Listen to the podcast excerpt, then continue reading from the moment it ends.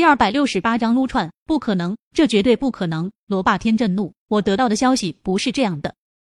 我不管你得到的消息是什么样的，但是现在你必须和我回去接受调查。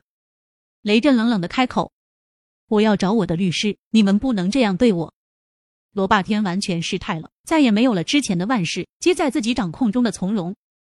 他从自己人那里得到的消息是放心食品公司偷税漏税，而且这一切都是他一手安排的。怎么现在反而成了自己罗天集团出问题了？罗天集团虽然成功洗白，但还是有很多见不得人的黑底存在的。没想到现在这些黑底被挖出来了。现在罗霸天是真的慌了。你可以找你的律师，但是有什么话还是回到警局再说吧。雷震面色很平静，最后吩咐自己的手下说道：“将罗霸天和罗英俊抓起来，带走。”警局局长亲自下令抓人，就算牛逼如罗霸天，也不敢有丝毫的反抗。要是他敢暴力反抗的话，那么雷震有权利将他就地正法。很快，罗霸天和罗英俊都被戴上看手铐，然后被警方的人带走。从林若风身边走过的时候，雷震瞟了林若风一眼。心中暗凛，因为罗天集团的违法证据都是由林若风提供的，他无法想象林若风从什么地方得到这么多罗天集团的违法证据。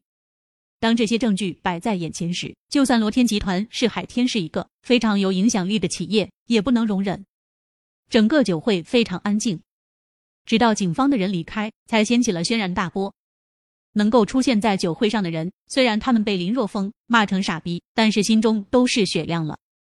在这样的场合，罗霸天和罗英俊被抓，罗天集团被执法部门封掉，意味着罗天集团完蛋了。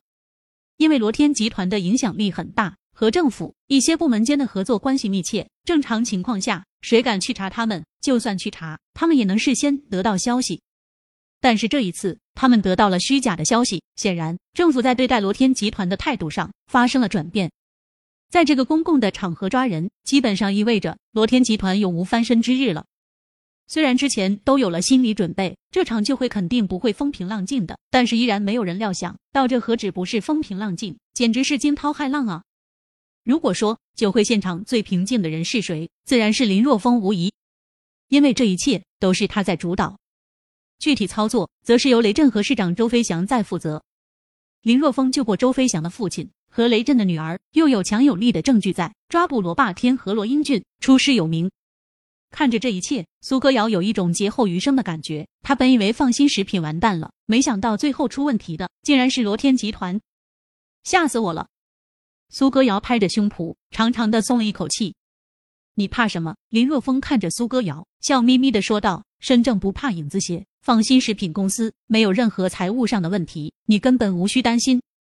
看你说的，刚才所有人都以为警局的人是来抓我的呢。”白了林若风一眼，苏歌瑶没好气的说道：“酒会竟然发生这样的事情，连酒会举办方都被抓了，酒会自然不欢而散了。”苏歌瑶的家在市中心一个非常高档的小区，林若风将她送到小区门口，就被他撵滚蛋了。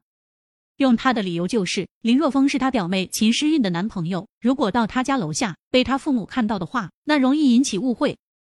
就在林若风准备回到酒店的时候，他接到了一个陌生的电话。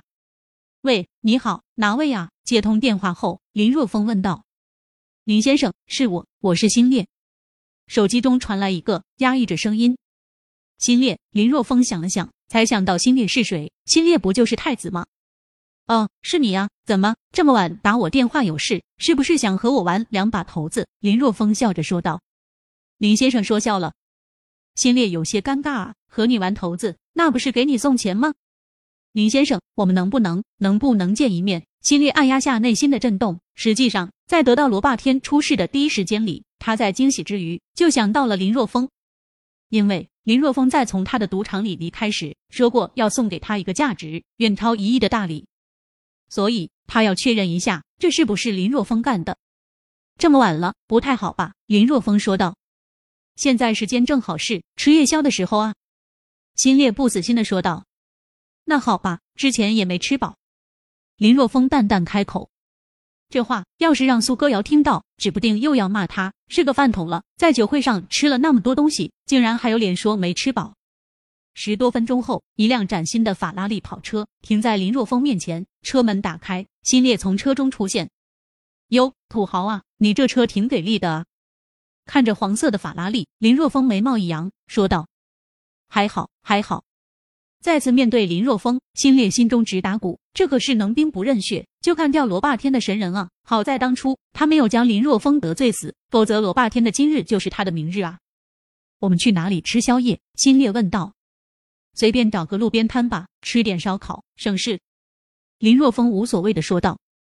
路边摊，心烈睁大双眼。心里难免嘀咕：难道现在牛逼哄哄的人物都这么与众不同吗？于是心烈真的开车将他带到一路边烧烤摊边撸串。老板，给我来十串羊肉串，两串猪腰子，再来一些素菜，我就吃这么多。你吃什么？自己点吧。坐下后，林若风毫不含糊的说道。见状，心烈也点了一些肉串，然后再叫了一箱啤酒。一百年吃着烤串，林若风一边感慨道：“这让我想到以前在高中的时候，和几个兄弟大半夜的翻墙头出来吃烧烤的事情，真是令人怀念啊。”林若风这么一说，倒也让心烈想到自己还是一个小混混的时候，和兄弟们潇洒的事情。一瞬间，他感觉和林若风之间的距离拉近了很多。添加